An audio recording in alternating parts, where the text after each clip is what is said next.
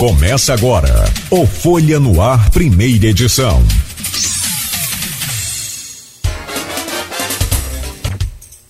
Segunda-feira, 27 de junho de 2022. Começa agora pela Folha FM 98,3, emissora do grupo Folha da Manhã de Comunicação. Mais um Folha no Ar. Bom, mas hoje o assunto é educação e, para o nosso prazer e satisfação, como eu já registrei aqui, Quero trazer o bom dia do professor André Web. Acabou que a gente ficou aqui conversando sobre educação internamente e eu não perguntei o que eu estava curioso para perguntar. O senhor é parente da família Web, é, da tradicional família Web, por exemplo, da, uma das avenidas importantes de Campos que a gente fala todo dia aqui, da Felipe Web, é isso que eu quero saber. Bom dia, professor, seja bem-vindo. É mais uma vez uma honra recebê-lo aqui no, no Folha no Ar. Bom dia, Cláudio. Bom dia aí a todos. A satisfação é minha né, de receber esse convite, é, principalmente para trocar ideias aí, né? Sempre uma troca de ideias sobre esse tema tão importante, tão caro para o Brasil, que é a educação. Né? Então, eu fiquei muito feliz aí pelo convite, poder aí estar tá compartilhando ideias com todos aí. Bem-vindo, a gente que vai explorar esse conhecimento. Mas o senhor não falou, é parente do, sou, do, sou. da família do Felipe Que sou bom. Sim. Aliás, tem o grupo de WhatsApp aqui do programa e do blog Opiniões, que é lá do Aloysio Abreu Barbosa. E deixa eu só registrar logo aqui o, o Sérgio Web Mansur. Meu Sérgio pai. Mansur. Esse, ah, ele, ele falou aqui, ó, com muito orgulho, meu primogênito. é, tá. tá aqui já no grupo aqui. Legal, Você é filho do Sérgio, cara? Sou, sou que legal. Sim. Que, poxa, como é que esse mundo é pequeno? O Sérgio. O pai que eu me orgulho também. Ah, que bom. Que bom, não tenha dúvida que é um, um. O orgulho é muito. É mútuo. Um grande ser humano. Conheço o Sérgio de outras empreitadas aí de, de, de tempos de BR-101, de essas coisas de, de, da, da, própria prefeitura, sim, né? Sim. Então conhece muito, conhece muito de, de estrutura assim é, civil e, é, é, sem dúvida nenhuma uma figura importante no cenário aqui da nossa da nossa região. Bom, mas depois desse paparico aí de pai com filho, vamos aqui para para nossa nossa realidade. Cara, a pandemia ela acelerou, ela teve uma característica muito interessante que é assim, a gente já vinha utilizando no dia a dia da gente a, tec, a tecnologia para melhorar, não tenha dúvida. O rádio, por exemplo, é, para gente que é radialista da antiga, não é tão antigo assim também, né, gente? Mas da antiga, assim, o rádio hoje quase que perdeu a graça de, de trabalhar aqui. Antigamente era fita cassete, depois passou para o, o, o cartucho, né? depois passou para MD, um mini disc, e aquilo tudo. Mas assim, hoje é tudo, o computador faz tudo sozinho, quase que não precisa da gente aqui. E aí você fica aqui durante uma sequência musical ou durante um intervalo, você não faz nada. Você vê, é interessante. Antigamente você colocava. Tudo automatizado. Tudo automatizado. E tudo já pré-programado. Se você olhar aqui a nossa grade da programação, posso te adiantar assim, só para a gente ter uma ideia. Ó, às 9h40, intervalo de 9h40, vai ter Marisa Monte, Tempos Modernos. Então já está aqui programado desde semana passada. Por um programador musical, né, o Beto, do Rio de Janeiro, que faz isso pra gente. Ele foi da, da Rádio Cidade, da JBFM e tal, então é ele que cuida dessa plástica musical da rádio. Então, assim, na nossa época de, de, de, de, mudança em relação à tecnologia, tinha uma picape aqui, picape é toca-disco, uhum. perdão, e outra aqui. Você colocava uma música aqui no ponto, né, tinha que ir voltar na agulha, né? E voltar, né, ouvir internamente, enquanto estava tocando uma propaganda no cartucho. Olha a movimentação, hein? Pra você ter uma ideia e a propaganda do cartucho acabava, você já tinha que estar com a outra no ponto para você apertar ali para começar a outra e você continuar tentando colocar a música aqui no ponto. e já pegar outro cartucho da próxima propaganda que estava aqui no papel, você tinha que olhar ela ali na. O negócio era muito movimentado. Era muito bom. Ou você chega aqui e fica aqui, vamos para o intervalo, aí fica aqui intervalo. Vai tocar Plano Boa Viagem, Terra Mar, é, Clínica Proteus, Super, vou estar ali. Eles vão tocar sozinho. Então assim. Agora, outro. Aí olha o impacto da tecnologia para nós. E eu, eu, eu vou fazer um paradigma com isso para o setor da educação. O Henrique falava, o professor Henrique da hora falava assim, Cláudio, 100 anos atrás, um médico fazia uma cirurgia, cuidava de. Você já pensou se um médico de 100 anos atrás, eu acho que nem de 100, precisa nem tanto, um médico de 40 anos atrás, 30 anos atrás, ele pegar hoje um centro cirúrgico, será que ele consegue fazer uma cirurgia usando a tecnologia de hoje? Quer dizer, a coisa mudou muito em todos os setores. Mas parece que na educação só veio mudar alguma coisa de tecnologia de fato na pandemia. Eu queria que o senhor explicasse isso para a gente. Por que tão pouca mudança? É assim mesmo? Está correto? A, a coisa está no caminho certo? Então, Cláudio, eu acho assim que, que essa analogia que tu fez né, com, com tua área é fantástica. Porque realmente é, as tecnologias, e no caso da educação, as tecnologias digitais, né, são aquelas mediadas por é, recursos computacionais, porque um quadro negro, por exemplo, um GIS, é uma tecnologia. Mas aí quando a gente fala hoje o termo tecnologia, a gente se apropria muito do, dessas tecnologias que vêm com o computador, né? E o que, que a gente percebe hoje? Né? O, o, Brasil, em especial nesse tema de tecnologias, que é usar junto aos alunos é, recursos é, computacionais como weblogs, blogs. É, hoje nós temos as questões do metaverso, que são espécies de realidade virtual, né?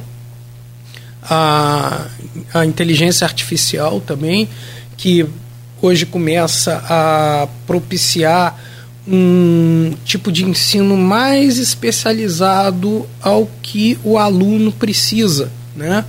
Por exemplo, antes você entrava ia fazer um curso online, era aquela mesma coisa para todo mundo. Hoje a inteligência artificial por trás dos ambientes virtuais de aprendizagem adaptativos, elas permitem que é, o programa identifique quais os pontos fracos ali do, do aluno e dê uma reforçada naquilo.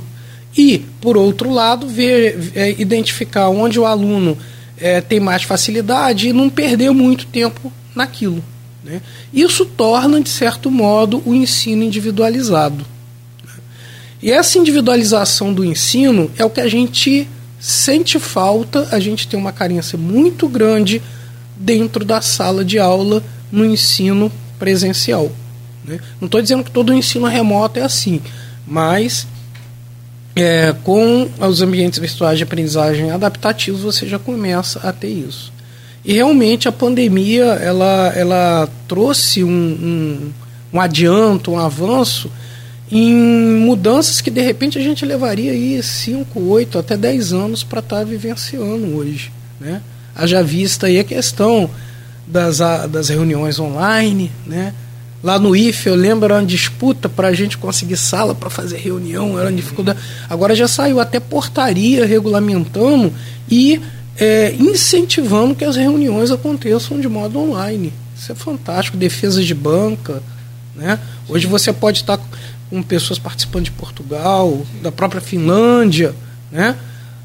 sem, por exemplo, tu ter custos maiores. Então, é, esses avanços aí é, com, né, das tecnologias digitais, o que elas permitem, é, realmente a gente está vivendo um diferencial. Só que a gente tem que ter a ideia que não é só isso. Não é só você pegar tecnologia e botar né, no contexto do professor da sala de aula, ah, o ensino vai mudar passa até bem longe disso. Ah, o que a gente pode destacar são as questões também e prioritariamente das metodologias de ensino, né, as metodologias pedagógicas. Sim, não, ah, não tenha dúvida. E, e tem, na, na, verdade, você teve uma experiência em 2014 que foi visitar a Finlândia, né? E a gente vai.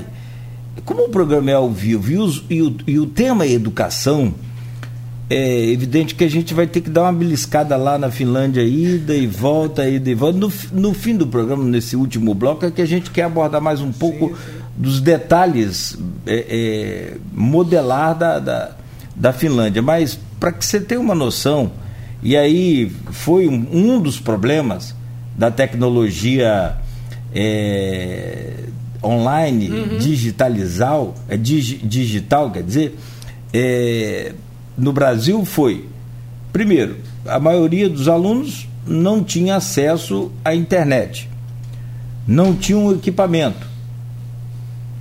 É, e também os docentes Sim, tiveram que usar a internet de casa, quando possível, os seus computadores, os seus aparelhos, né? e lá aí depois veio uma, um auxílio tecnológico, aí começaram a discutir se foi comprado para a pandemia, se não foi, ora, veja. Caramba, se o cara tá ali dando a aula dele, se foi comprado para a pandemia, se não foi, tá usando o que é dele, paga o que é dele e não vai pagar, mas pelo menos dá um. Oh, esse cara lembrou de mim, eu estou aqui, eu sou um, um, profissional da educação.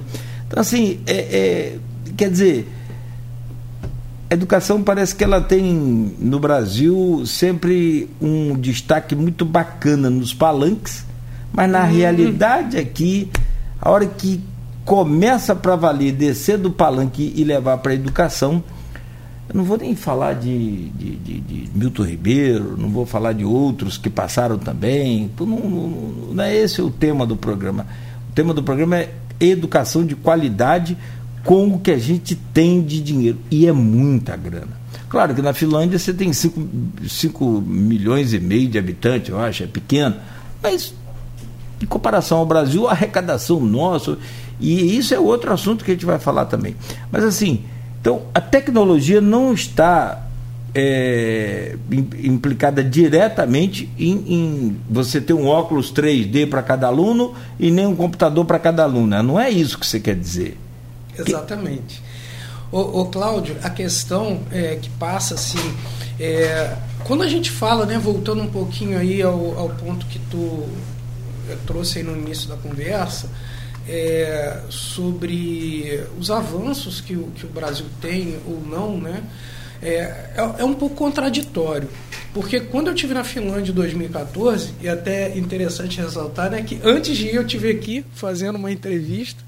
Estou de volta oito anos depois, né? Mas, mas é, você, fica, você, não ficou esses oito anos na Finlândia. Não, não. Que pena. Né? Mas é uma satisfação. A gente tá de volta aí. É, então, estando novamente aqui na Folha oito anos depois, né, é, o, que, que, o que, que dá para perceber aí, né, nessa contradição tecnológica? Ao mesmo tempo em que, quando eu estive na Finlândia, é, é a gente teve a percepção que nós estávamos até é, um pouco equiparado a eles, né? Porque a educação da Finlândia é, é, é outro nível da nossa. Mas a gente, no uso de tecnologias digitais, a gente estava até equiparado a eles. Né? É, tinha uma professora lá, foi dar aula de blog, a gente, pô, mas na né, aula de blog, porque eles tinham tido uma turma do Cazaquistão antes, né, que eles faziam esses cursos de capacitação. Na época eu fui por conta do, do, do governo federal, que abriu uma chamada foram 30 professores no Brasil inteiro na, na, primeira turma. Aí eu fui selecionado nessa servidores né, do, do, do federal e eu fui chamado, é, apresentei o projeto, fui chamado. E assim, a gente no Brasil, a gente em nível de, de tecnologias digitais, né, a gente não está assim tão discrepante da Finlândia, né? É, apesar de ser contraditório, por exemplo, eu acho que ainda está, não sei, eu acredito que não foi vetada uma lei federal ainda que proíbe uma lei estadual, se eu não me engano, que proíbe o uso de celular em sala de aula. Isso não faz qualquer sentido. Né? Eu, por exemplo, sem celular, os alunos, a interação fica complicado. Eu, eu uso muito. Se eu fosse professor no estado, eu estava enrolado, né? Ou tipo o quê? Vou ganhar uma multa, ser preso por, por usar, incentivar os alunos a, a, a contrariar a lei, né? Então olha a contradição aí, né? Como é que você tem uma lei que proíbe o uso de celular?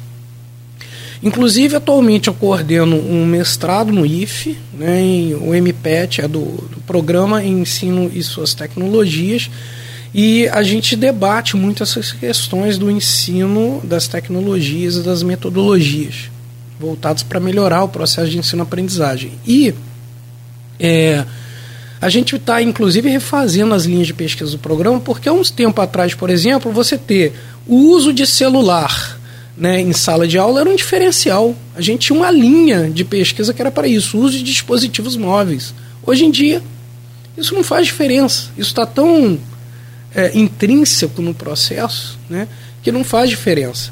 Então começa a surgir novas abordagens, como eu falei, questão de metaverso, inteligência artificial, ambientes de aprendizagem adaptativos. Agora, é, aonde que o Brasil começa né, a pecar, vamos dizer assim, que talvez a gente discuta mais no, no bloco seguinte, na questão das metodologias de ensino, né, nas abordagens pedagógicas.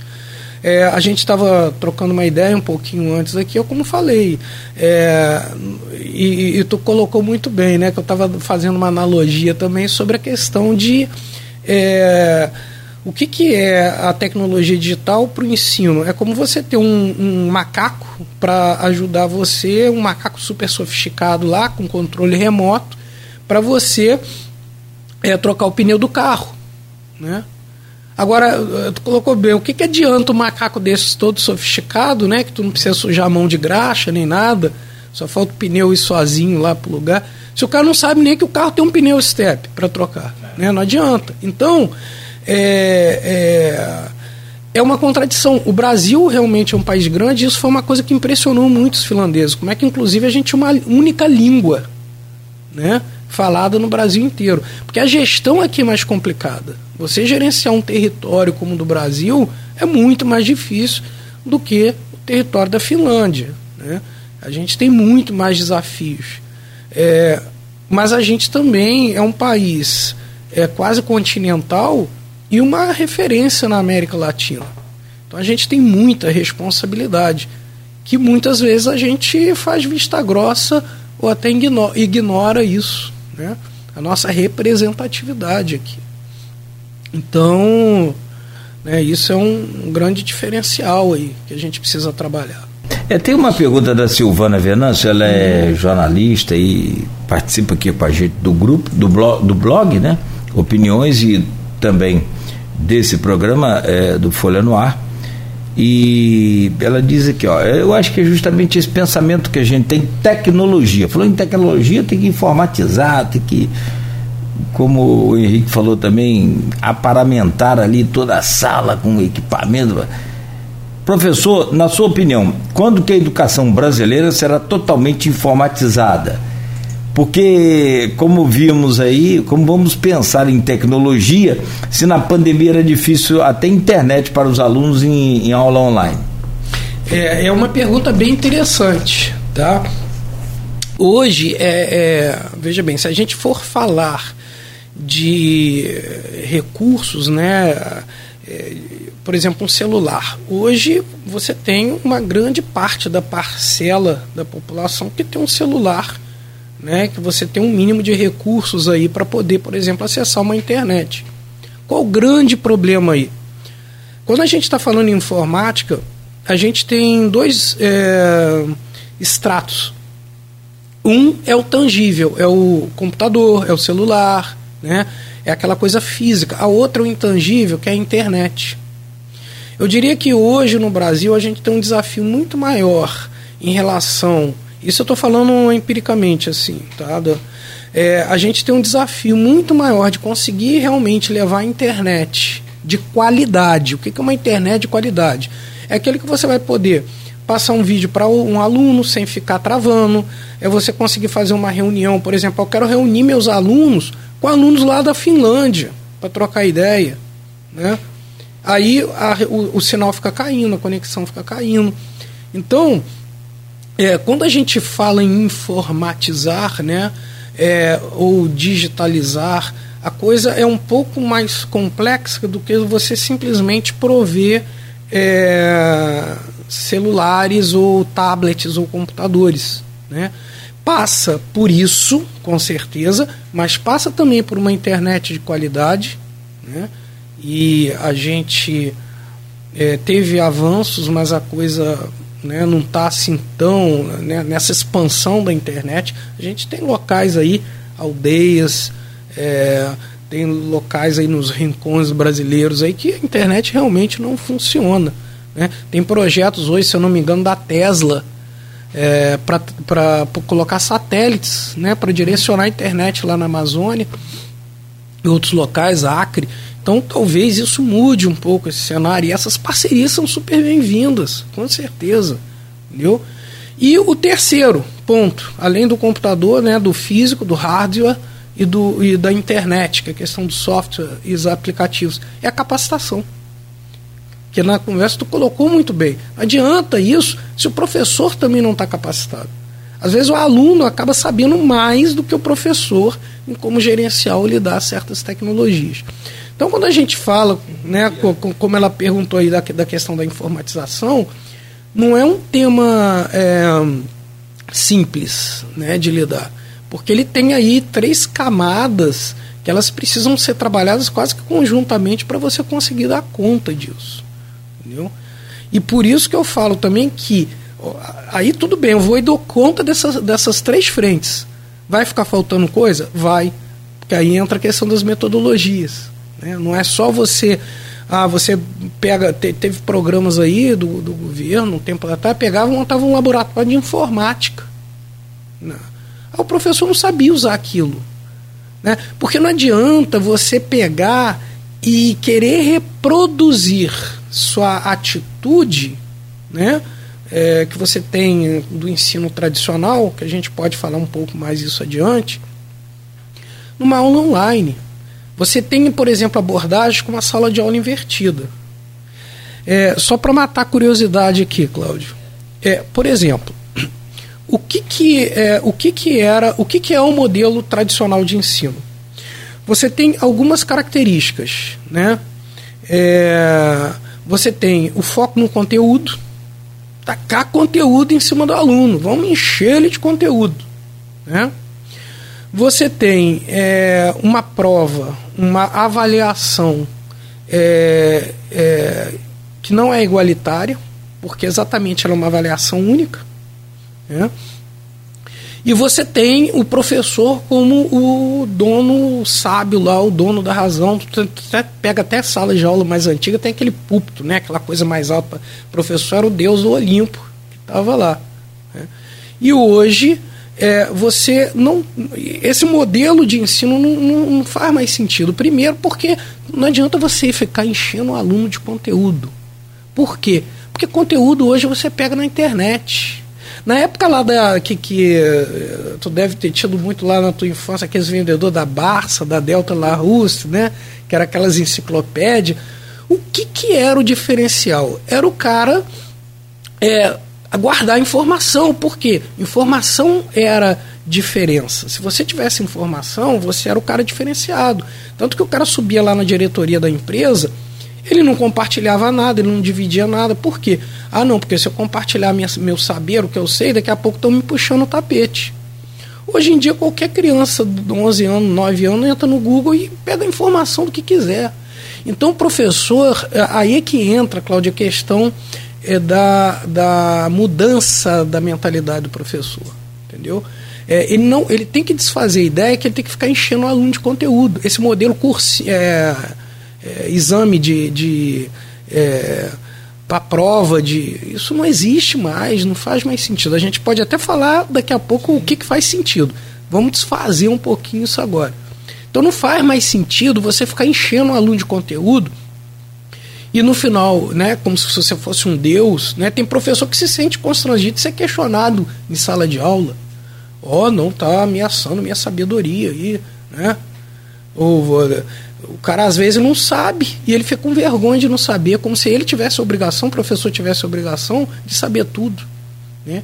E a outra coisa é esse modelo de prova, de avaliação que você reprova aluno.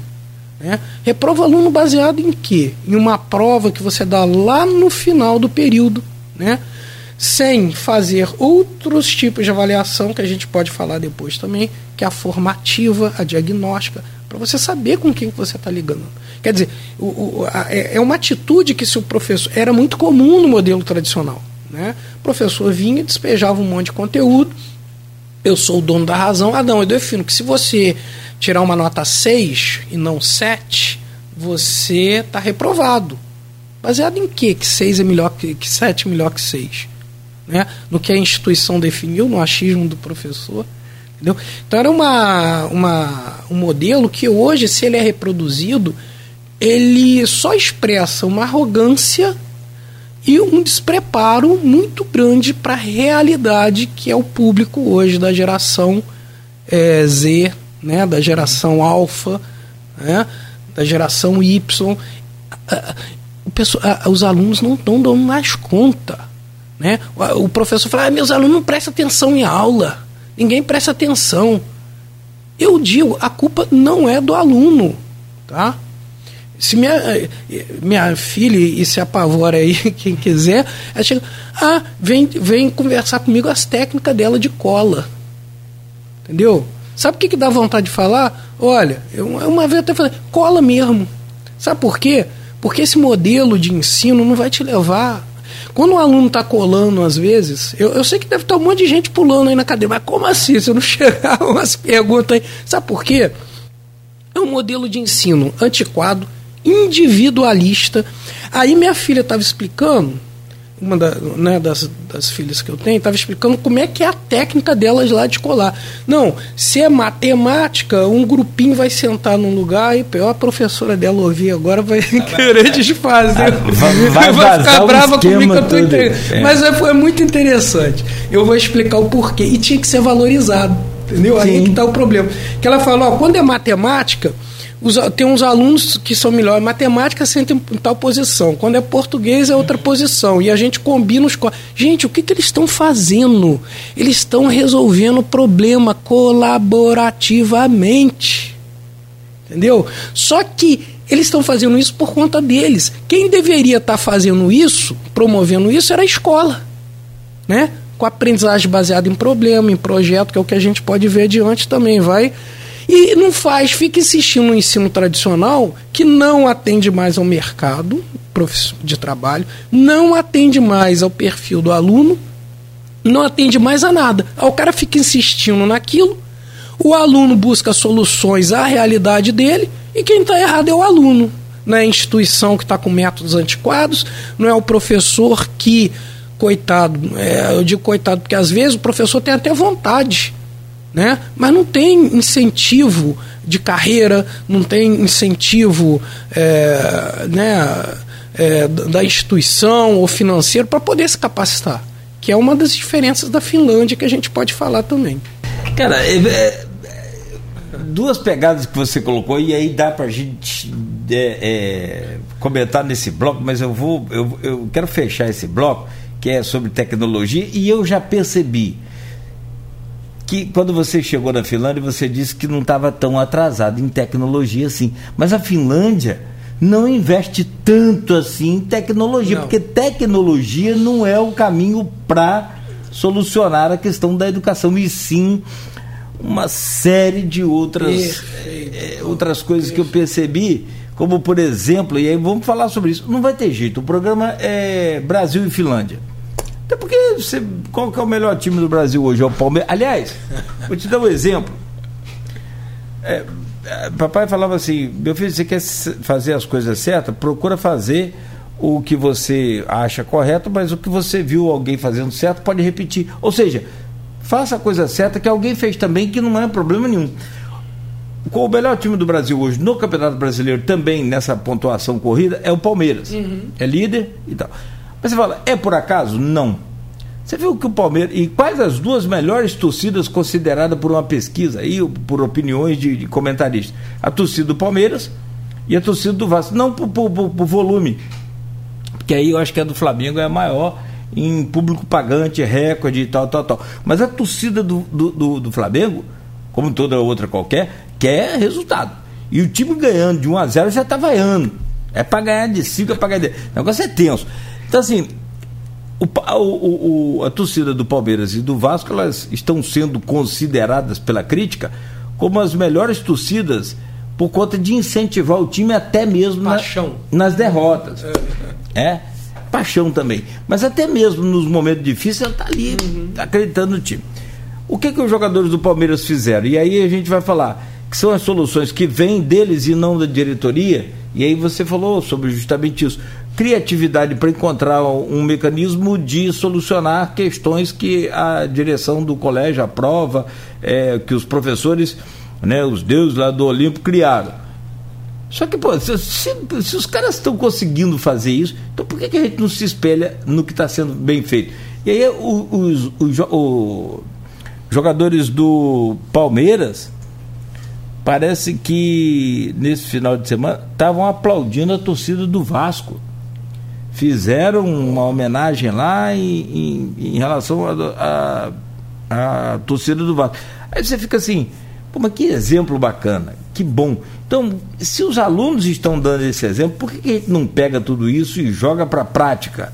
Né, para encontrar esse caminho da educação no Brasil, que pelo jeito, pelo que eu entendi, né? Os alunos estão também muito mais avançados em tecnologia do que vários professores. Isso eu vi aqui em casa. Eu tenho professora, né? É, minha esposa é professora, minha irmã está aposentada, mas assim, é, foi professora, e a gente sabe, é aquela história. Como nossos filhos, por exemplo, eu que não dou o braço a torcer, mas se deixar, a gente fica perguntando como é que faz essa gravação aqui, como é, eu não. Toda hora, e esse, essa função aqui, como é que é? Eu que não dou o braço a torcer, não, vou mais. Pode dar, é, eles gostam. Eles gostam, eles gostam. Mas aí já me chamam de velho sem fazer isso, imagina fazer. Então, professor, eu, eu, eu vamos fazer o, o, intervalo, vou pedir licença uhum. ao senhor, e aí a gente vai falar sobre esses desafios, como superá-los e de que forma a gente pode mostrar para o ouvinte e para o telespectador das nossas redes sociais e da Plena TV, o assinante da Plena, o Brasil tem um potencial para encontrar a solução, mas não está usando, pelo que eu entendo, pelo que o senhor falou. E em comparação à Finlândia, o Brasil tem 47,9 milhões de alunos na rede escolar, pública e particular. Uhum. 49, 47, 48 milhões.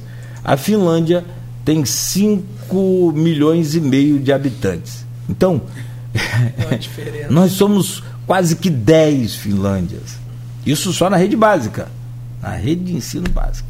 a gente faz esse intervalo, essa pausa.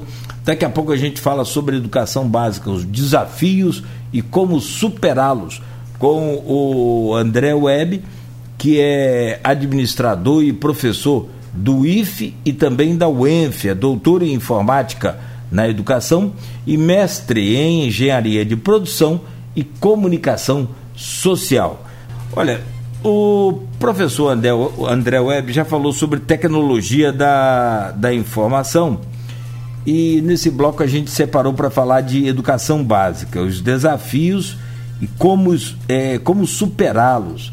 Alguns números eu trouxe aqui de uma, de uma recente pesquisa é, feita no país. E, e, com a pandemia esses números aumentaram também um pouco, até por conta de alunos, é, mas aqui na verdade pega todo, esse, no geral que eu vou falar, pega da rede pública e particular, que é a questão da, dessa educação básica no Brasil, que tem quase 48 milhões de alunos é, com 180 mil escolas e 2 milhões e 200 mil professores. Não, não, é, não é uma pergunta, na verdade é um, um, uma colocação de todos esses dados, professor, e aí vem né, é, destrinchando empates. O que está errado no Brasil, não só em relação à Finlândia, Finlândia é um modelo, a gente vai falar muito, a gente está falando muito de Finlândia porque é o melhor. Mas tem outros 10 melhores países do mundo, você vai encontrar? Vai. Mas por que, que o Brasil, que poderia ter, que é a terra de Paulo, Fle Paulo Freire, Darcy Ribeiro, que é a terra de grandes mentores aí, grandes mentes da, da, da educação, mas o Brasil não tem uma educação de qualidade, é, haja visto aí toda a nossa. Aí vem infraestrutura, vem desvalorização dos profissionais, tem escola que não tem banheiro. Né? Isso não, não, não é lá no, no, no nem no Chuí, não. Isso é aqui próximo a gente. Isso é, né? Como é que é juntar tudo isso e encontrar uma solução? O senhor consegue visualizar isso na mente do senhor? Se eu fosse ministro da educação, cara, é muita grana, né? A FNDE, é, o Fundo Nacional de Desenvolvimento. Só ia atender os pastores lá. Mas vamos lá, brincadeiras à parte, vamos lá. É porque assim, quando a pessoa é inteligente é, e conhece o que está fazendo, como o senhor, desculpa a brincadeira, você está rindo o negócio é sério. É, o negócio é sério. Então, assim, porque, poxa, às vezes eu tenho um problema aqui na rádio, a gente tem um problema aqui na rádio, o Beto está aqui, a gente se junta e resolve. Ou às vezes é tão claro na minha cabeça que você olha assim, não é questão de inteligência, é do óbvio. Para o senhor, há um, um caminho lógico que não está sendo seguido na educação brasileira? Vamos lá, Cláudio. É. Bom, não me tira de, do, do, do sério agora no meio da fala, não, senão eu vou levar mais meia hora aqui. Pra... Vamos lá. É, o que que, quando a gente está falando de educação básica, que, a gente está falando? Até para o público entender, né?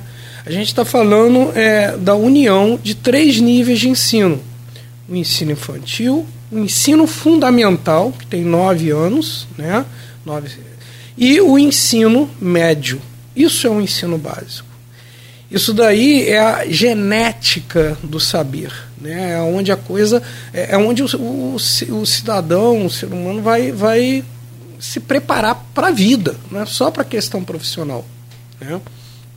É, o Brasil, né, ele teve é, um avanço significativo aí no primeiro momento na época de Getúlio, né, na década de 40, depois é, recentemente alguns avanços.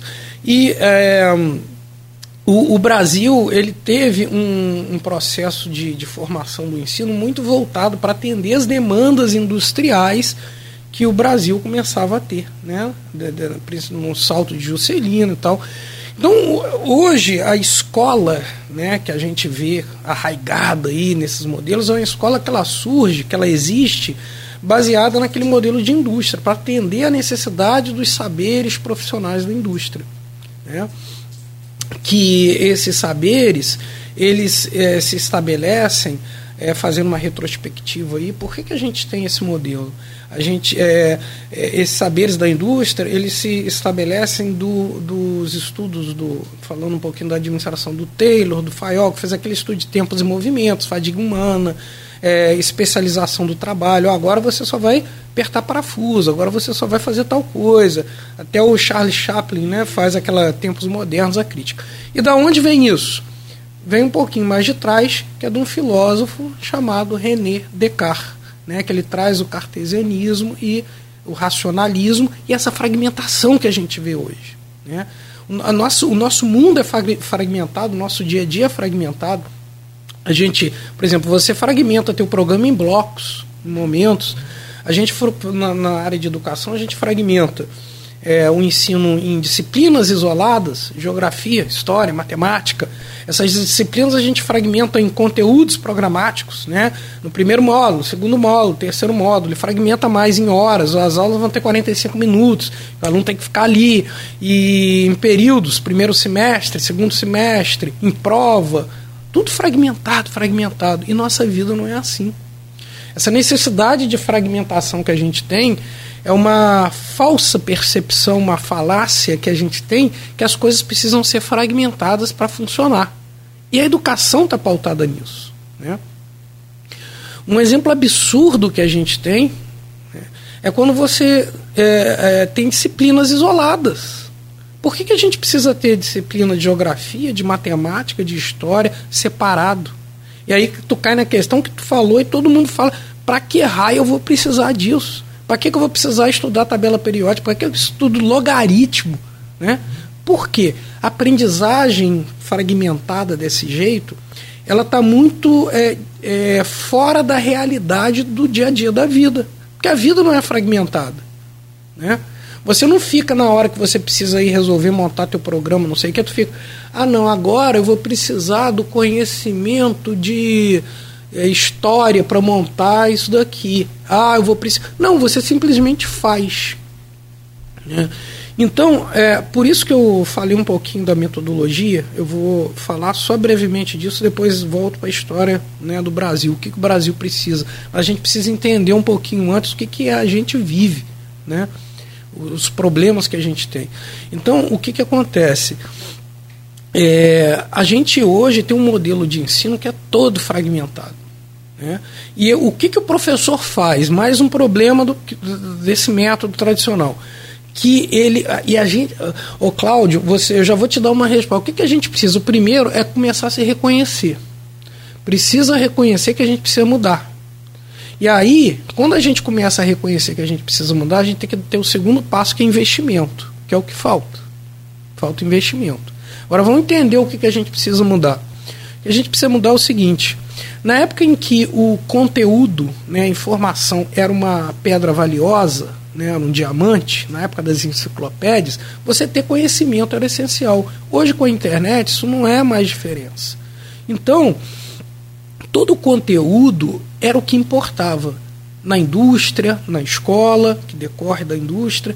Então, o que, era importante? Era o professor entrar na sala de aula e fazer o quê? Despejar conteúdo. Né? Tanto que o foco do professor era o quê? Ficar cumprindo, ah, eu tenho que terminar essa matéria até o final do semestre, senão o aluno não vai estar tá preparado. Preparado para quê? Né? Para ficar despejando conteúdo para fora, vomitando conteúdo, que não sabe nem para que ele serve, né? Tu falou aí de OSPB, de, é. de, de química. É que, quer dizer, era uma coisa, o cara fingia que estava ensinando né, alguma coisa, e o aluno fingia que estava aprendendo, fingia por quê? Não é porque aquilo não tem validade, porque na hora do, da vida do, do vamos ver, não serve. Né? Então, é, a preocupação era o conteúdo. Você, na sala de aula, o, o, mais importante era o conteúdo. Agora, faz sentido o conteúdo ser o mais importante na aula, como a maioria dos professores continua fazendo? Você chega na aula e fica despejando conteúdo? Se hoje você acessa uma internet, né? Minha filha fala, aprendo mais ouvindo vídeo do YouTube. Uhum. Eu, eu costumo falar, se sua aula pode ser substituída por um vídeo do YouTube, Cara, tu não precisa estar na sala de aula, tem que dispensar um professor desse mesmo. Desculpa eu sei que mais gente vai pular da cadeira agora. Entendeu? Porque é muito mais cômodo para o aluno. O cara senta em frente ao YouTube, para a hora que quer, pega o lanchinho dele, não entendeu, volta, né? Experimenta perguntar em sala de aula três vezes a mesma coisa, para ver se os professores e os coleguinhas não vão lá ficar caindo em cima. Ah, mas que cara burra, mas que cara chato, mas que cara puxador de saco. O cara em frente ao YouTube não vai sofrer esse bullying. Então é melhor. Pô, então a, a, o papel do professor acabou em sala de aula? Não, pelo contrário. Ele agora, ele não tem que ser um transmissor de conteúdo de coisas que o aluno pega na internet. Olha a questão da tecnologia voltando, tá, entende a, a, amarração da tecnologia aí? A tecnologia ela facilitou o acesso ao conteúdo e mudou a nossa realidade. O que, que o professor tem que fazer então? entra a questão da sala de aula invertida, ou flipped classroom, como se fala, né? O que, que é, e aí entra a questão das metodologias pedagógicas, o professor tem que estar tá preparado para isso. E aí entra o investimento, que não tem investimento do governo, não tem investimento de nada. Né? Vou, vou falar um pouquinho desse contexto histórico. Mas só para fechar isso, o que, que acontece? O professor hoje ele tem que passar o conteúdo para o aluno debater em casa, para quando chegar na sala de aula, em vez de ele ficar passando um monte de conteúdo, a sala ser um momento de debate, de resolução de problema. Né? Existem outras metodologias, outras abordagens, que é a aprendizagem baseada em problema. Você pode ter um problema real da comunidade né, para resolver. Aprendizagem baseada em projeto, que às vezes você tem um projeto para desenvolver. E aí você tem vários problemas dentro desse projeto, e aí você pode montar equipe para trabalhar, equipe de alunos, né? É, é, aí é, essas equipes vão aprender é, é, a trabalhar, a gerenciar conflito, né? A trabalhar em equipe, a se deparar com situações inesperadas, contingenciais, como lidar, eh, trabalhar com estresse. Isso é muito mais importante hoje do que trabalhar conflito, ainda mais para uma geração, como é a geração Z, que é a geração das angústias. Né? E eles não trabalham sobre como gerenciar a angústia dentro de sala de aula. Entendeu? Eu queria pegar um exemplo só, uhum. e aí você entrar nessa questão dessa. Da, da dessas metodologias que a gente precisa aplicar então, da sala de aula invertida, essa coisa toda. Só um, um exemplo clássico. A sua conversa aos 14, 16 e 18 anos lá com o seu Sérgio Mansur uhum. Foram é, é, e foram as mesmas que você tem hoje com suas filhas, com seus filhos? Ah, não, não. As coisas mudam, né? Por quê? Por conta do conteúdo Sim. disponibilizado pelo YouTube. Quando eu vou conversar com meus filhos no café da manhã, ou no almoço, ou no jantar, no momento desse que a gente consegue se encontrar, e olha que aqui por a gente ser radialista e ter que estar antenado no, assim, você tem que saber de futebol, Fórmula 1, natação, política, economia, não é que você seja um mestre, mas você tem que saber um pouco. E aí, quando eu vou falar sobre um problema lá com luva de pedreiro, que é um, um, um digital influencer, que teve problema aí agora com o seu técnico, uhum. com o seu, com seu. Lá o, o seu agente lá, né? Agenciador lá, o seu.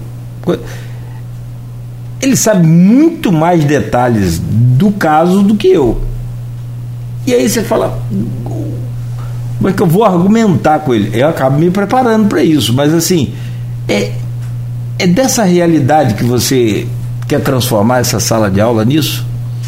De certo modo, de certo modo, é, é assim, o, o Cláudio, é, é, hoje a gente tem que procurar pensar no aluno, existe um termo para isso, se chama educação integral. O que, que é educação integral? É o aluno preparado para a vida e não necessariamente para a profissão, né? que é aquele ensino técnico, tecnológico, simplesmente focado em aprender é, métodos de como fazer o determinado trabalho. O aluno tem que estar preparado para a vida. Né? Ele tem que entender de como manter o meio ambiente, de como é, se lidar com o ser humano, como ter educação, como aprender a cuidar de casa na Finlândia, não tem. É, é, eu fui criado assim, né? Mas era o contexto da época. Não tô. Ah, homem não pode cozinhar, homem não. Entendeu? Ah, lavar, lavar roupa é coisa de mulher. Na Finlândia, na Finlândia e em outros países nórdicos, inclusive, o homem tem licença paternidade de seis meses também, junto com a mulher.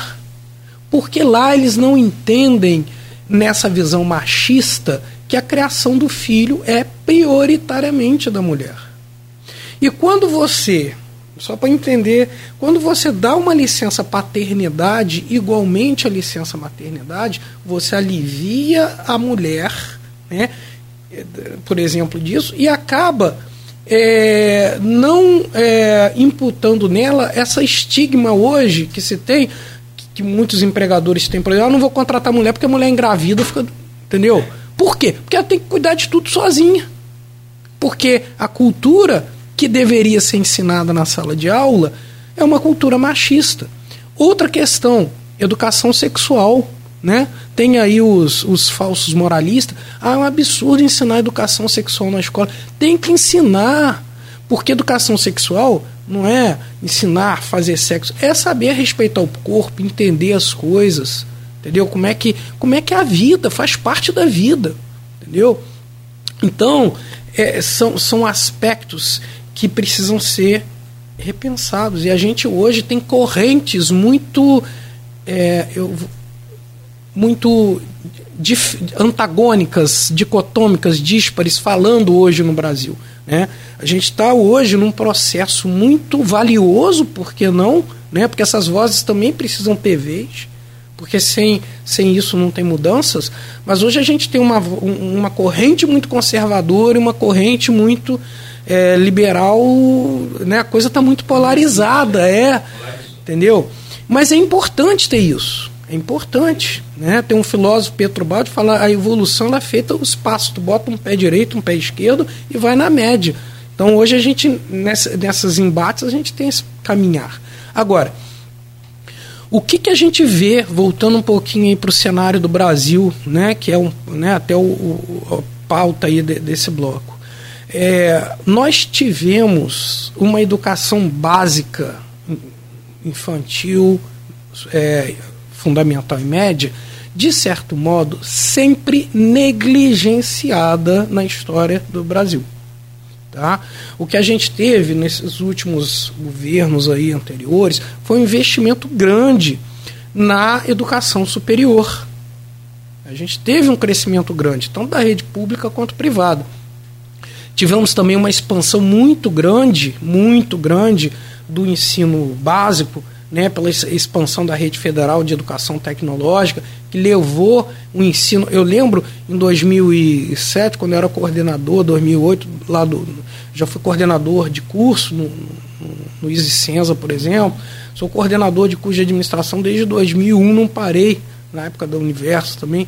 Então, o que, que acontece? É, vinha aluno é, é, ônibus de aluno de Talva, Itaperuna, São Fidélis. Porra, olha o sacrifício desse pessoal para poder estudar. Entendeu? Hoje, com a expansão da rede, né, que a gente conseguiu levou os institutos federais, hoje tem Instituto Federal em Pádua, em Miracema, é, Quissamã, em todo lugar, o aluno não precisa mais de perder esse tempo com deslocamento. Acrescido a questão do ensino remoto, né, da EAD, que é uma questão que era vista como patinho feio, hoje está se mostrando a, a, salvação da lavoura, mas entra naquela questão do bloco anterior que a gente falou, da necessidade da internet e de recursos.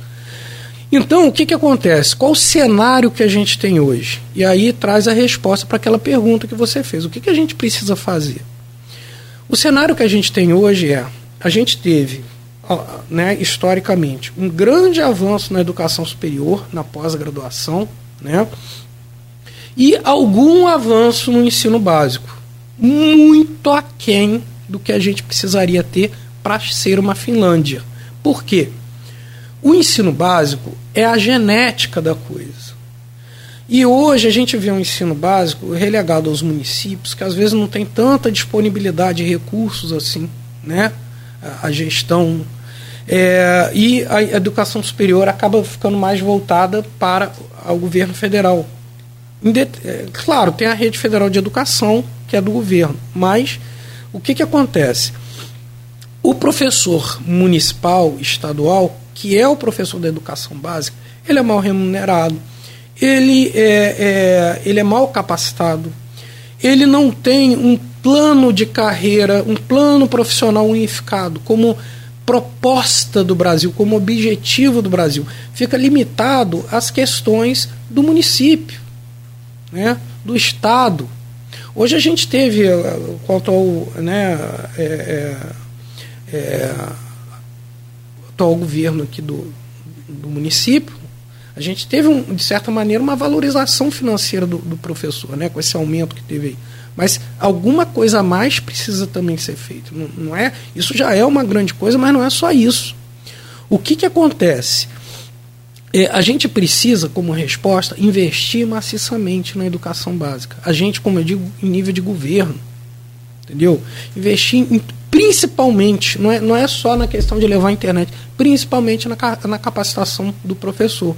Hoje, lá na coordenação do mestrado ensino suas tecnologias, lá no IFE, a gente recebe muito. É, tipo assim, 97% do público-alvo são professores do ensino municipal e estadual, e a gente fica muito feliz com isso porque a gente está vendo que é a oportunidade que a gente tem de fazer o papel da instituição de transformar, né, por meio da pós-graduação, da oferta da pós-graduação, é, uma melhoria no contexto. Mas é um curso. Entende? Lá na Finlândia, Cláudio, os professores eles precisam passar dois anos estudando. É um mestrado. Eles precisam ter mestrado para dar aula no ensino básico. Aqui no Brasil, o cara às vezes não é professor. Ele é formado em geografia, é, principalmente no ensino superior. O cara é engenheiro, o cara é arquiteto, o cara é administrador e vai dar aula. Né? Não sabe nem, não tem método, não tem nada. E sempre cai em cima do elo mais fraco, que é o aluno. Sempre. Entendeu? Então, qual o cenário que a gente teve? A gente teve, até o momento atual, um grande investimento na expansão do ensino superior e algum investimento a quem, mas algum, no ensino básico. Esse sim teria que ser o foco. É, é, sabe, valorizar, inverter a pirâmide. Hoje a gente tem um ensino superior na base da pirâmide, em nível de recebimento salarial, e vai só afunilando. Lá em cima está o professor municipal. Né? Tinha que ser inverso, como é na Finlândia. Lá na Finlândia, quem são as profissões mais valorizadas? Professor e juiz. Tá? Você ser professor, cara, é, sabe? Já foi assim no Brasil, mas por outra razão. Porque, é, sabe, era meio a autoridade do medo e não do respeito. Era aquela coisa. O analfabetismo era grande, sim, muito maior do que é hoje. Né? E outra coisa, você falou de Paulo Freire. Cara, eu acho, é, desculpa a palavra, eu acho uma assim inadmissível alguém criticar Paulo Freire sabe? O Paulo, como acontece hoje, Paulo Freire é o lá na Finlândia, quem são as duas referências deles na ensino? É Paulo Freire e Vygotsky, que é um russo, né? O nosso Paulo Freire é um deus lá na Finlândia. E tem gente aqui, desculpa, falando bobagem. Então, o que, que acontece? É investir maciçamente na educação básica. Né? Isso é que o Brasil precisa. E hoje o que, que a gente tem na atual conjuntura? A gente, além de não estar tendo investimento, a gente tem, além de continuar não tendo investimento na educação básica, a gente está tendo um sucateamento da educação superior. Aquilo que a gente tinha conseguido, a gente está perdendo. Mas, cara, é corte de verba, é pesquisa, tá sucateando. E depois, para a gente recuperar Tá? Isso que a gente, é, com esforço, né, e conseguiu chegar que está longe do ideal, a gente está tendo um retrocesso. Então isso é, é, é, o preocupante. Essas crises que vêm, essas crises ministeriais que vêm acontecendo, né, que não deixam que um, um, um, um planejamento consistente, um projeto consistente aconteça toda hora, essas trocas, essas crises, essas questões. É, então, assim, é, nós estamos vivendo hoje no Brasil um momento muito importante, porque eu acho que toda crise né, é, é, permite a gente identificar as oportunidades. Mas uma vez identificadas, a gente precisa agir. Né? E a educação básica, e agora superior também, porque pelo menos a gente tinha superior boa. Né? A pesquisa no Brasil, a USP, né, a UENF mesmo, hoje nem isso mais. A gente retrocedeu.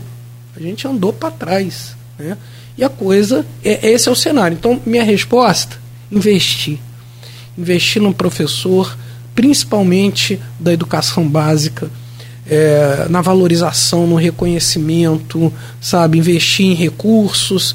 Não tem jeito. Né? Eu cheguei aqui, por exemplo, só para finalizar, pô, vi um ambiente fantástico. O outro estúdio, quando eu fui outra é. vez, era um monte de coisa. Cheguei aqui e fiquei impressionado. Pô, que lugar bonito, que lugar organizado, a gente se sente bem, né? Ah, obrigado. Não, não só pela sua receptividade, mas pelo ambiente. É isso, sabe? Que, que é com a educação básica, você chegar e se sentir bem.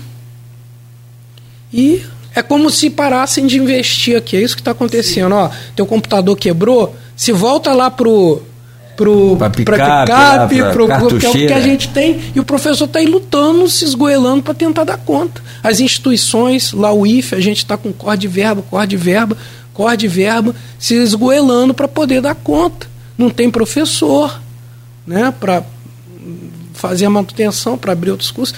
A situação está difícil. O Jefferson sempre visita a gente aqui também ele detalha toda essa preocupação aí, não... né?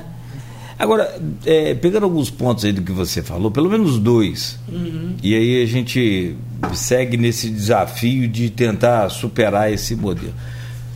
Por final, depois eu, eu volto lá na, na questão da, da educação básica.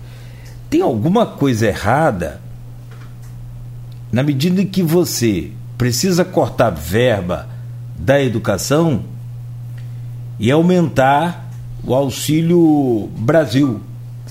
Não, pelo amor de Deus, eu, eu sou extremamente a favor do combate da. É... Aí, ó. A, é, espionando a gente. É a Siri? É. é, é essa bichinha é danada. Ela se mete da conversa dos outros, que é uma beleza. Então você fala assim, poxa, você é contra o Auxílio Brasil, contra o, Bolsa, o antigo Bolsa Família? Não, pelo amor de Deus, eu acho que. Não, em Campos, por exemplo, nós temos 137 uhum. mil pessoas. No Brasil, nós temos 33 milhões. Sábado eu participava do, do aniversário do Aloysio, né, nosso diretor aqui, jornalista do grupo, e ele falava, gente, todo dia eu vejo três, quatro pessoas catando do lixo para comer. E você não precisa ir longe. Então, assim, você não precisa sair da sua cidade, você não precisa sair da sua rua para ver pessoas catando do lixo para comer. Ah, então, eu sou extremamente a favor do, do, do, desses programas sociais que vão em combate ali à miséria, ao sofrimento do povo, à, à fome. Mas alguma coisa está errada na medida que você precisa cortar da educação para dar para esses programas. Ora, veja, se o caminho para tudo é, é, a educação, como é que eu vou tirar verba da educação para outro programa, qualquer que seja, para outro? Então tem alguma coisa errada aí, né? Tá, é, é, é, isso aí eu acho que é ponto uhum. né, de, de, de, de incomum para qualquer um que pensa seriamente, sem negócio de paixão política, que, uhum. que brasileiro é apaixonado por político. Eu nunca vi disso. Eu nunca vi. Eu sou apaixonado em fulano. Fulano nada. Fulano não é nada. Eu quero um governo bom. Sou apaixonado num bom governo. Agora você vê, nessa questão de, de infraestrutura, o governo Rosinha, vou citar nomes e aí você pode falar da sua, é, da sua experiência e, e o que, que seria possível fazer.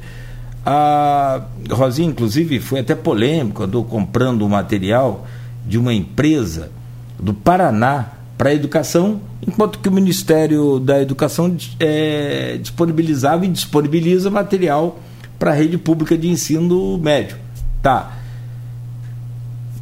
Se bem que os dois não estão dentro daquilo que eu quero é, exemplificar.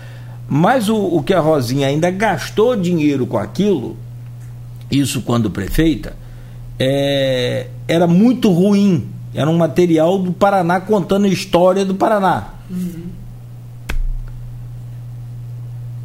Por que, que nós não. E aí, agora sim, o novo governo, desde a época do, do ex-prefeito Rafael Diniz, é, passou a adotar o material do, do governo federal e é, agora o, o, o, atual prefeito Vladimir segue também nesse, nesse mesmo sentido. Bom, o que, que eu quero dizer? Em comparação também com a Finlândia ou com outros países, você tem a individualização, tanto dos profissionais, e aí você falou, lá os mestres, os professores são mestres.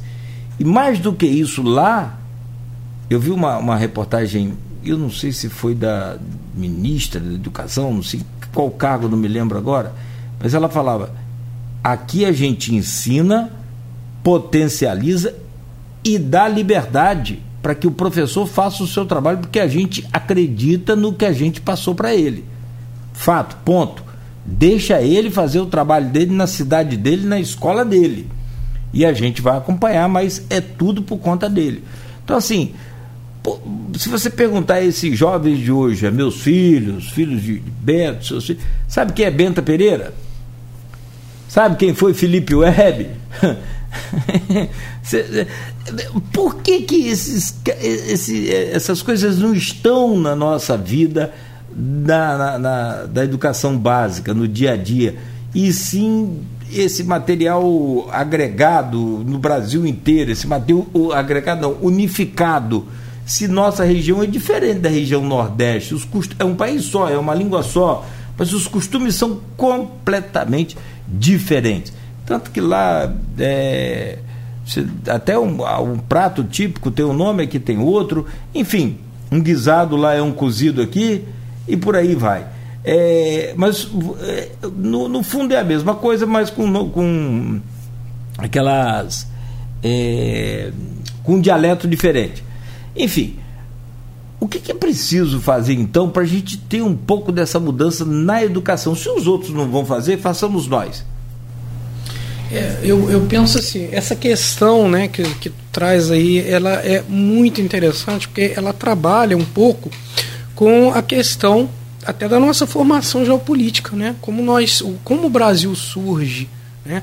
A gente surge de um processo de colonização, de, de, de invasões, de e, e, hoje a gente tem exatamente essa diversidade cultural. Eu estava vendo um vídeo até de uma youtuber, é, uma russa no Brasil. Acho que ela está falando lá na Rússia não tem sotaque não tem sotaque diferente como tem no Brasil.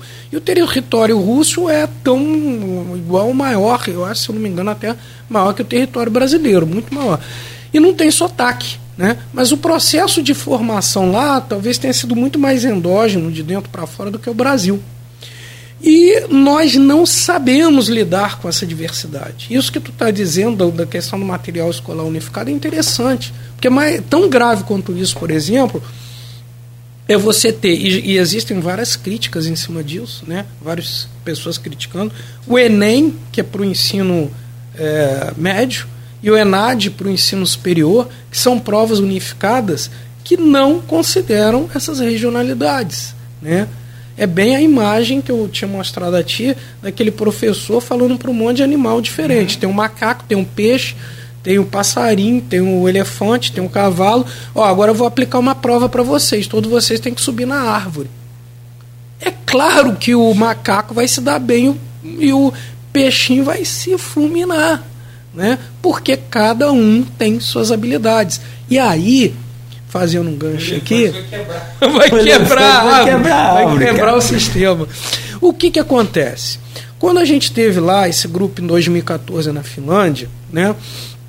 a gente é, vivenciou uma situação que para nós foi muito inusitada. Que aqui no Brasil a gente estava falando, começando a falar ah, educação especial, né? É, tanto especial tanto para as pessoas que têm necessidades especiais quanto aquelas que têm necessidades especiais de aprendizagem. Tá? E no Brasil a ideia era o seguinte: olha, vamos identificar quem é esse indivíduo e tratar ele de maneira diferenciada para buscar dar um reforço para ele, para buscar, né? ou seja, ele teria um tratamento diferenciado, quer seja com o professor diretamente com ele, quer seja numa sala de aula diferente. Né? A gente no Brasil tá escola para alunos especiais, né? Ou que tem, cara, isso na ótica, vamos dizer, finlandesa da atualidade é um grande absurdo quando a gente chegou lá, em 2014, né? É, a gente não via, a gente falou, pô, mas cadê a sala para tratar aluno especial, né? Com deficiência auditiva ou visual ou alguma é, necessidade intelectual de aprendizagem, ou até o superdotado mesmo, que a pessoa acha que o cara aprende tudo muito mais fácil, mas tem um monte de problema é, sócio-interativo. Eles falaram, não, a gente não tem isso aqui.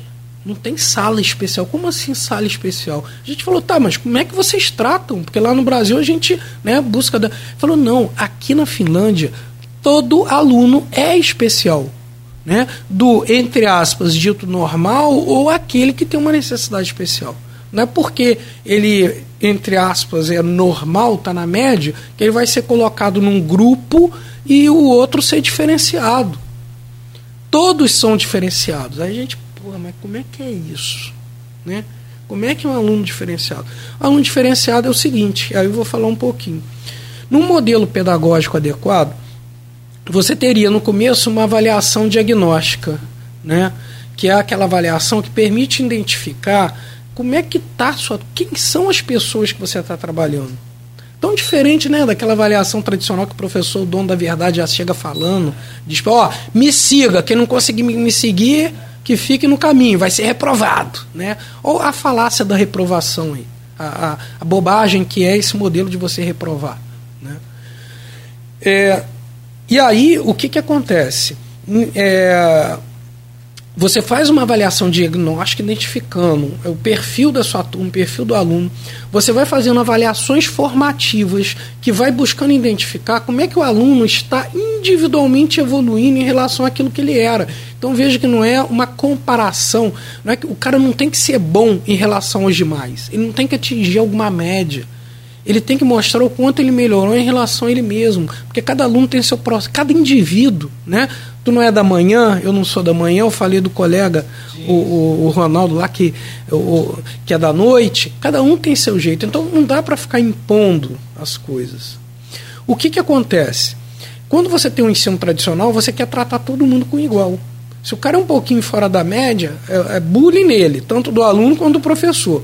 Nesse ensino individualizado, você tem hoje, quem quiser olhar um pouco, a Escola da Ponte, em Portugal. No Brasil, Projeto Âncora, em Coutinho, em São Paulo.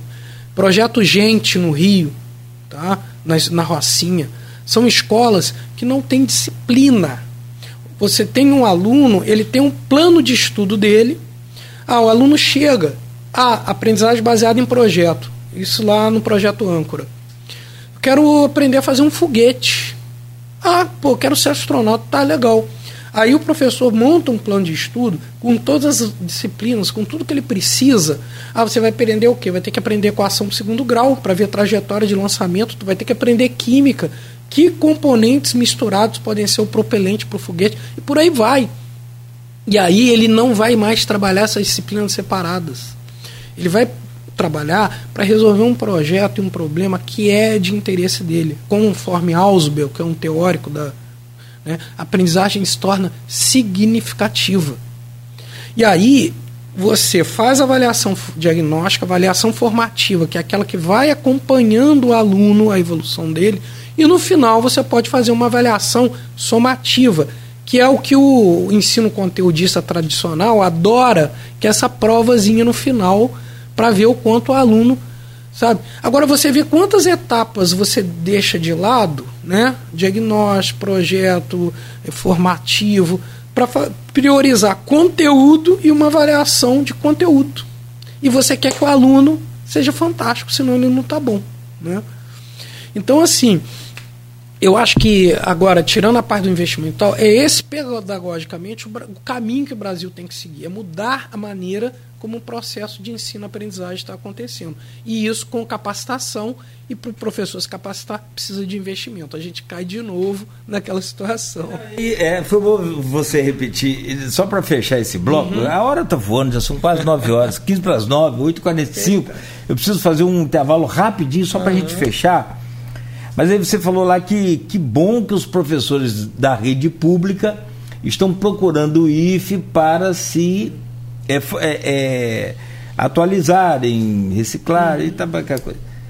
Cara, eu, eu não vou falar por todos os professores, mas eu vou te falar por.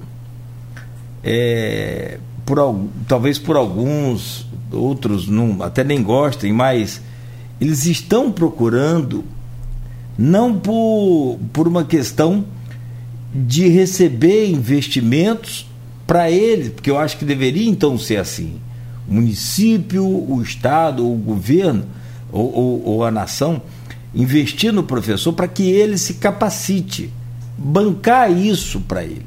Não, o professor, infelizmente, se eu estiver errado, você me corrige. Ele está procurando você lá para se capacitar, porque ele quer tentar aumentar um pouquinho o ganho dele aqui, Sim. aonde ele. Tá... Isso, é. isso é um método cruel de capacitação, do, assim como também do. Eu, eu, entendo que na engrenagem ele está certo.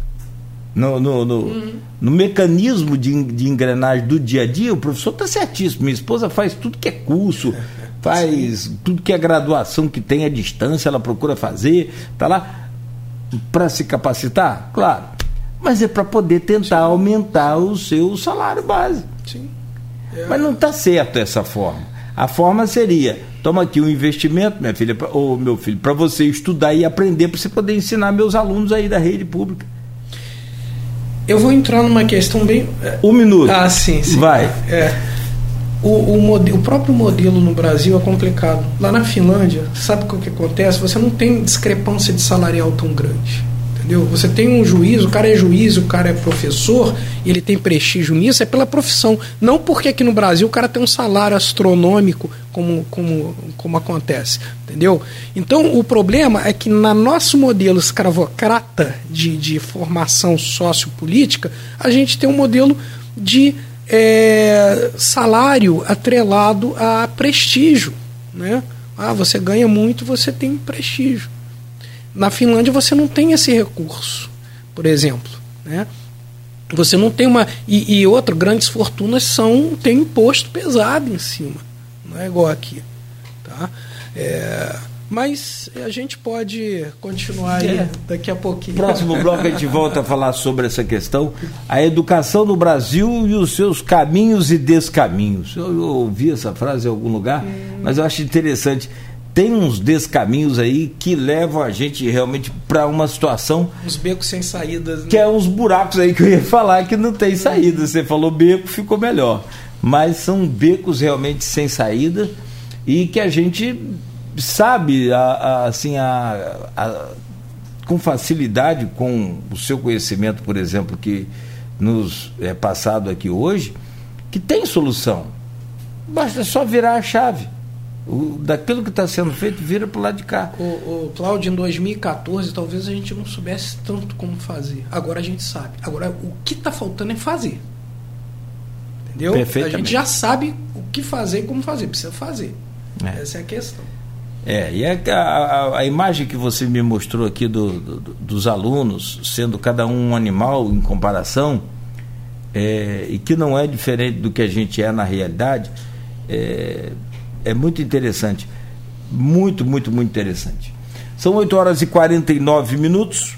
Né? Hoje o programa tem a satisfação de receber aqui o André Webb, administrador e professor do IFE, da UENF, doutor em informática na educação, mestre em engenharia de produção, comunicação social e os demais não dá tempo de falar agora, senão o programa acaba, o seu currículo vai até meio-dia. É, a gente está conversando aqui sobre o, os rumos da educação do Brasil e numa comparação bem clara e ampla sobre a Finlândia. Em 2014, o senhor esteve lá. Sim assim, na Finlândia tem tanta coisa diferente do Brasil é, que a gente percebe e valorização dos profissionais. Na Finlândia não tem escola particular. Toda escola particular é bancada pelo governo. Ou seja, se quiser colocar o seu filho na escola particular, você vai colocar, mas é pelo governo que está bancando. Não existe isso, você vai, não existe escola particular na Finlândia que não seja bancada pelo governo. Não é fato? Mas assim, tudo isso chama atenção. Mas, mas a gente lendo é uma coisa e indo lá é outra. O que que você trouxe de lá assim? Poxa, isso aqui foi marcou a minha vida, marcou a minha ida à Finlândia. E, se é que dá para colocar em um exemplo, né? É, o, é uma pergunta interessante, Cláudio. O que, que acontece? O, o finlandês ele lutou. É claro que deixando claro aqui que existem outras referências em educação também, né? Você tem o Canadá, tem a Coreia do Sul, né? A Holanda, são países que é, eu fui para a Finlândia, que é um desses países. Então não é só a Finlândia. É, e, e, e, qualidade, quando a gente fala em qualidade, qualidade em relação ao que também, né? É o índice é, internacional chamado PISA. Tá? É ele que busca estabelecer esse ranqueamento. Aí tem vários critérios aí, a gente está bem abaixo. Lá o negócio está complicado. Mas vamos lá. E, e, vai descer mais. Vamos, vamos conversar que do jeito que está, a gente vai descer mais. Aí o que, que acontece? é, o finlandês, ele é, lutou contra o russo, na, né, teve lá as disputas dele, territorial, perdeu é, o que era braço direito lá para o território russo. E o, o, o, finlandês ele é um povo que ele é muito orgulhoso da sua nacionalidade. Né? É, a gente hoje fala que ah, o, a bandeira brasileira voltou a ser valorizada e tal. Não sei, cara. Eu acho que a gente olha hoje, olha a bandeira do Brasil, infelizmente acaba fazendo as associações mentais. É muito triste. É. Mas, é, veja bem, o Brasil hoje está num momento mais ainda diverso do, da, da Finlândia.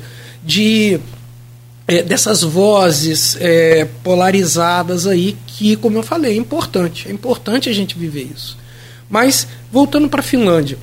O, o povo finlandês ele sempre teve que mostrar competência, porque senão a Rússia ela voltava e assumia ali, né? Ela tomava conta de novo. E como que eles mostraram competência? Porque se tu pegar a Finlândia aí na década de 60, 70, os caras não eram nada. Né?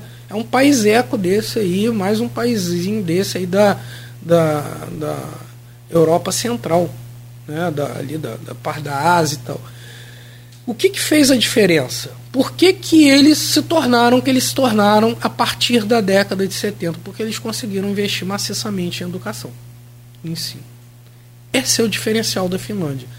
Talvez por isso até que chame mais atenção que outros países, como Canadá, como Coreia do Sul, né, que China, porque para eles educação não foi mais um ponto que é, levou ao diferencial deles.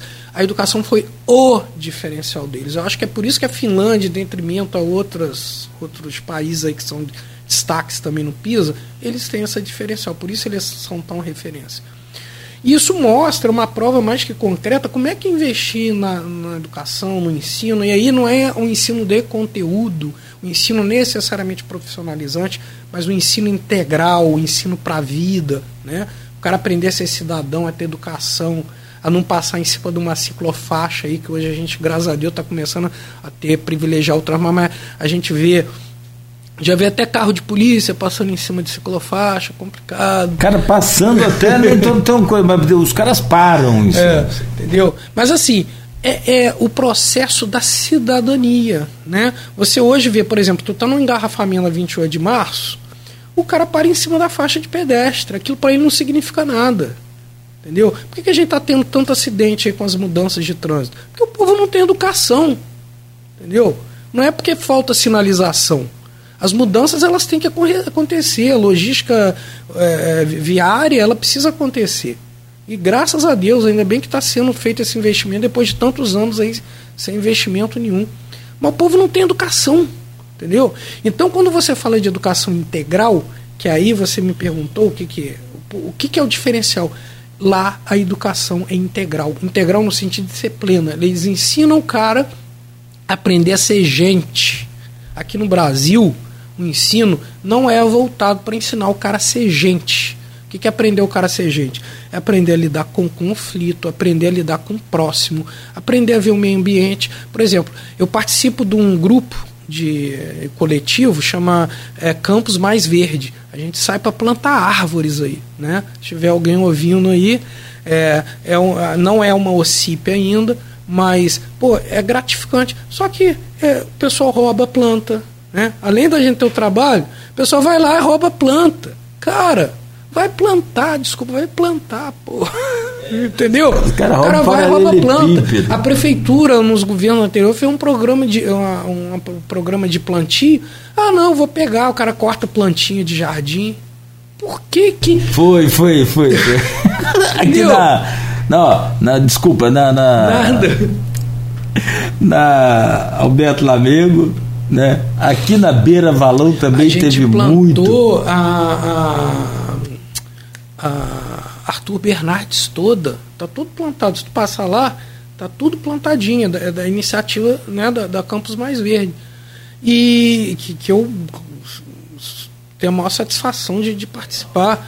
É, mas assim, é, é, Campos, eu, eu, morei um período em Porto Alegre também, né, quando eu fiz meu doutorado, passei lá um tempo. Né, quando eu voltei para Campos, um choque que eu tive foi foi perceber o quanto Campos não tem árvore, o quanto Campos, sabe, não é uma cidade arborizada. Você anda na Pelinca, não tem uma árvore. E as pessoas ainda estão cortando. cortando. Ah, não, árvore suja a cidade. Bicho, é de uma.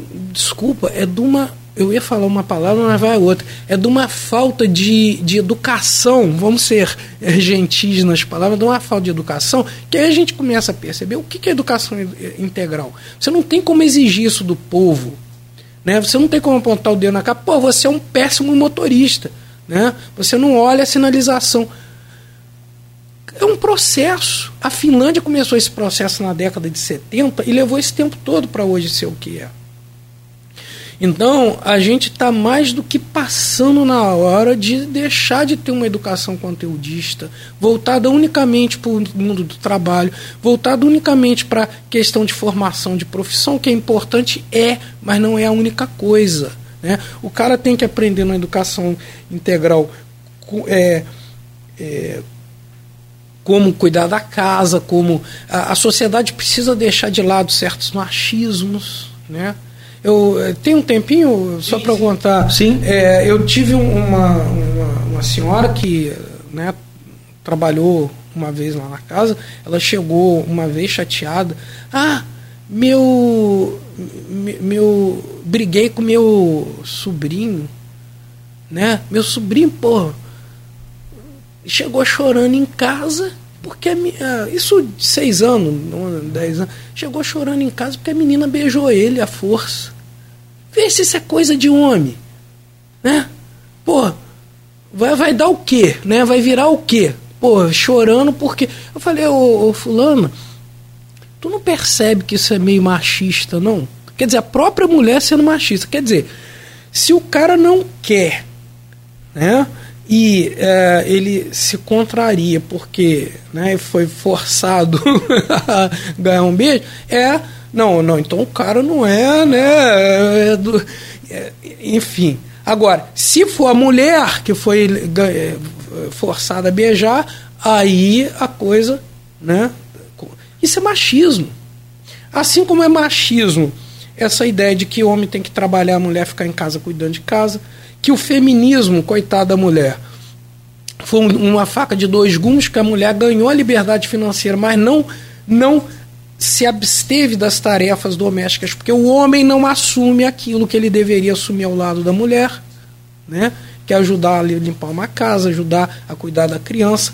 O, o governo, as políticas também não incentivam a isso. Né? Quando, por exemplo, dão uma licença é, maternidade maior para a mulher e menor para o homem, que também não adianta dar licença paternidade para o homem sem também não entender para que, que é aquela licença paternidade, que é para ele estar tá do lado da mulher e não para ir ter mais tempo bar beber. Então, é todo um aspecto, né? é todo um aspecto que não, não, não só pela educação. Não adianta começar pelo final. É, é se der um, um, um Vale Night desse aí, o é, cara, é, vai, o cara vai achar que é para. Né? Mas ele não tá. É, é, porque ele nunca viu na casa. Na minha casa, por exemplo, eu fui criado com minha mãe e duas irmãs. Uhum. Quem cuidava da casa e das roupas e dos afazeres eram elas e não eu. Uhum. Então, assim, é, essa coisa estrutural não é? Tá na, tá na estrutura da gente. Mas você sabe que eu são nove e sete já, a gente precisa encerrar. Eu vou te chamar mais vezes aqui. Azar o seu, azar o seu agora se, se você me conheceu. Fala com os caras Vou, assim, vou com o pai Henrique da hora. Bem feito, você zanga com fulano, com Bertano, que agora, pra, né, a partir de agora você me conheceu, tem um mala na sua vida. Mas é assim, é, eu, minha esposa é professora. Ela eu sempre digo para ela assim, eu procura ensinar algumas coisas, porque é muito difícil você passar para os outros, é, pra, é, porque é muito fácil você resolver o meu problema. Você uhum. não está na minha pele. Ah, manda fulano lá, ah, conversa com fulano, pede ele para ir. Não, não é assim. Né? O, o, meu problema, você pode me ajudar dando uma, uma ideia, mas assim, eu procuro dar algumas sugestões que vão nesse nível do, do cidadão. Não, a gente não precisa de, de, desse conteúdo mais. O conteúdo, você falou, a internet tem. que a gente precisa trabalhar a cabeça dessas crianças. E se não é, trabalhar, a gente vai continuar tendo os machões aí de trânsito, né? É, quando dá um, um, um, um, problema ali no trânsito, que é uma mulher, o cara já vai logo. É, oh, vai para a cozinha, seu lugar na cozinha, seu lugar, tem até propaganda de carro que é isso. Aquela chefe de, de culinária é, uma portuguesa que faz programa no Brasil, agora me fala o nome dela, ela é dirigindo e lugar de mulher pilotando, mas não é fogão, pilotando carro, né? inteligente. Então assim, é, cara, lugar de mulher é onde ela quiser estar. Ó, eu, eu tive a oportunidade aqui na, na década de 90 de colocar na equipe de esportes nossa uma repórter feminina.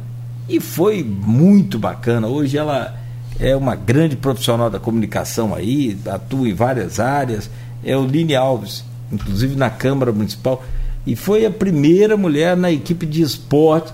Você pode ver, hoje a, Globo já colocou uma mulher para narrar. Pô, cara, demorou muito.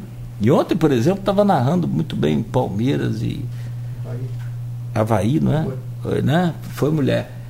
Deu em Fluminense também, Botafogo. Brasil também feminino. Então, então quer dizer, é, assim, nessa questão, o que eu falo para ela sobre essa coisa de, do cidadão, por exemplo, nós temos aí uma cidade muito plana e qualquer chuva alaga. Uhum. Então, a maioria desses alagamentos, por obras de estrutura, claro que precisam ser sempre melhoradas e é, é, é, mantidas com limpeza, com manutenção, com reparos mas sobretudo com o lixo que a gente joga da janela do carro, da janela do ônibus, que a gente acha que a rua é um lixão, né? Então eu, eu peço a ela, quando acabar a aula, ou antes um minutinho de acabar a aula lá, chamar as crianças para ajudar a catar os lixos. Mas tem que ter cuidado, porque se tiver alguém filmando, eles vão achar que você está colocando as crianças para é trabalhar. Então, tem que ter tudo um. Cara, tá é muito um problema, difícil. O negócio tá, tá muito tá, tenso. Tá... Então, assim, mas faça. É. Vamos romper essa coisa de, de, essa polarização idiota que a gente vive. Desculpa falar essa palavra, mas é uma polarização que não leva lá a nada. Então, assim, vê lá, essas crianças estão trabalhando ou estão sendo educadas a não jogar lixo nas ruas? É aí é que falta um pouquinho, que o pessoal da geração mais antiga falta que sente falta ah, dessa civilidade, dessa coisa. É, a gente está vivendo é, numa mudança de códigos sociais. Né? Eu estou lendo um livro agora, é do Stanislaw Lem, é um escritor russo, é, chama Microworlds, é, Micromundos. É, não tem tradução desse livro para o português. Ele fala o seguinte, olha, até postei no meu Twitter, depois vou te seguir lá ah, também.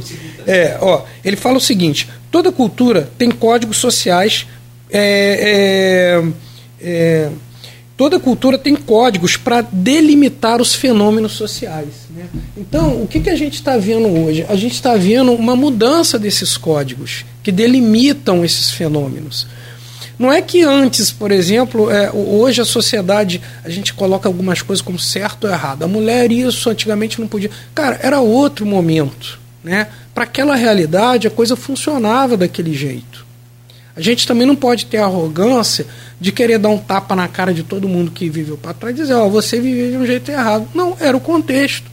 O problema é quando, nesses momentos de mudanças que a gente vive, né, a gente continua querendo insistir em modelos, em códigos sociais que não funcionam mais. Esses códigos sociais aplicados à educação, à política, né? Você, é, o, o Pietro Baldi, é, esse filósofo, ele fala muito isso. No mundo de selvageria, né, você tem que cuidar de si mesmo. Porque se você não fizer, quem vai cuidar? De, os outros não querem saber. É um mundo de selva. Ou você, é, ou você cuida de si, ou você vai ser comido, vai ser devorado. É a selva. Então, isso desenvolve é, é, códigos sociais como tolerância à corrupção, por exemplo. Né? Porque o que é corrupção? Ah, não, eu vou tirar o meu porque se eu não fizer isso, ninguém vai cuidar de mim. Eu lembro de uma colega, o I fechou um. um só para a gente fechar, o I fechou uma parceria há um tempo atrás para criar institutos federais em Angola. Né? E, e ela falou assim: olha, foi incrível que a gente levou os pendrives né, para os professores lá, porque para poder. Gente, o pessoal voou em cima daquele pendrive, tinha gente pegando dois, três, não sabia nem para que, que. Olha a, a, a gene da corrupção aí, entendeu? É a miséria a, corrupção ela surge da miséria, da fome, da ignorância, que é você, eu vou acumular porque eu vou ter um futuro momento de carestia e eu vou fazer uso desse recurso que eu consegui juntar. Né? Isso é atávico, é genético. Mas quando a gente começa a ter uma sociedade mais evoluída, que as pessoas passam a cuidar mais um dos outros, como acontece na Finlândia, né? que você pode, e Petro Baldi fala isso, você pode começar a pensar no outro, porque você sabe que o outro está pensando em você, né? é, é aquela coisa do coletivo, a corrupção começa a perder o sentido. Né? O código social muda. E é por isso que eu estou falando, graças a Deus a gente está vivendo esse momento, porque de certa maneira é uma percepção que o Brasil também está mudando. Né? E, e é isso. postei lá na, na sua timeline oh, lá uma valeu. foto sua aqui, honrado e feliz. Foi o que eu escrevi lá, honrado e feliz com sua visita hoje aqui no ar. E, e é de fato foi uma muito satisfação, honrado. porque satisfação a gente vem para interview e fala, não, pô, vai ser né? Às vezes tu fica, como é que vai ser? Pô, é, foi super descontraído aí. É igual a gente tu quando quase vai me sala fez cair aula. na gargalhada em público duas vezes aqui, passar vergonha. Nada, tranquilo. É igual a gente quando vai para a sala de aula, né? É, ou então pro, pro fórum. São ambientes que a gente não frequenta pois diariamente. É. Quando você vai a um fórum. Tu, tu bate você vai, Pô, será que. Não, mas você vai ganhar, você já ganhou, você só vai assinar lá. Uhum. Mas será que eu vou conseguir assinar? Será que a caneta vai funcionar na hora? Tu fica... Mas aqui não é inquis... tribunal de inquisição, não. Aqui é uma, uma sala é, em que a gente procura. É, recepcionar os nossos convidados da melhor maneira possível. Muito bem recebido. Ah, obrigado pelo carinho mas sobretudo de, de forma que a gente consiga transmitir essa, essa, essa reunião, essa entrevista, esse bate-papo para o ouvinte que está em casa. E aí, assim, durante o dia eh, tem uma série de acessos a esse link. Depois a gente vai te mandar o podcast também do programa. Enfim, e acho até que todo o profissional eh, de educação deveria ouvir e entender um pouco mais o seu lugar na educação é, para se posicionar diante das cobranças até mesmo dos governantes. Porque, cara, se não houver uma cobrança por valorização dos profissionais em todos os setores, mas sobretudo porque se o cara é médico, se o cara é jornalista, se o cara se ele é um engenheiro físico, peraí, deixa eu aprofundar, um engenheiro astrofísico da NASA, é porque o professor lá atrás ensinou ele o A, B, C, o, entendeu? Bem simples. Tu tem é, professor sem arquiteto? Tem. Não, é, tem. Sim, é, claro, tem claro. Tu tem médico sem professor? Sim. Não, de não, forma nenhuma. Né? Você hum. tem, é, quer dizer, você tem professor sem arquiteto? Tem. Você tem é, professor sem médico? Tem. Alguns podem morrer por falta Já, de atendimento, mas... mas tem. Você tem professor sem polícia? Tem. Agora, nenhum desses existe sem um professor. Então, é, só para entender aí, é, e, e, outra, é, esse aspecto do Brasil. Às vezes as pessoas. Ah, você é o quê? Ah, o cara até dá aula na faculdade. Ah, eu sou arquiteto, eu sou engenheiro. Ah, mas dou aula. Ele não é professor, ele é o profissional que dá aula. Ele não enxerga o professor como uma profissão. E isso porque a nossa base de formação, da formação docente também, não está adequada. Outra coisa de mudança. Porque na Finlândia o cara passa, tem que fazer um mestrado né, para ser valorizado. Como político também, só para fechar, ele tinha que fazer um curso de capacitação, um curso Sim. técnico, e aprender o que, que é uma, uma, uma lei de, de, de, de, orçamentária, né, a LBO, as coisas, saber qual a importância do papel. Quer dizer, o cara ele vai às vezes para uma Câmara de Vereadores porque ele sabe que ali ele vai. A mesma coisa do professor, não estou dizendo que o vereador. Porque vai melhorar o salário dele ou vai dar status social, ou vai dar. Mas ele não entende o real papel, a real importância daquele momento histórico da vida dele que ele está ali. Entendeu?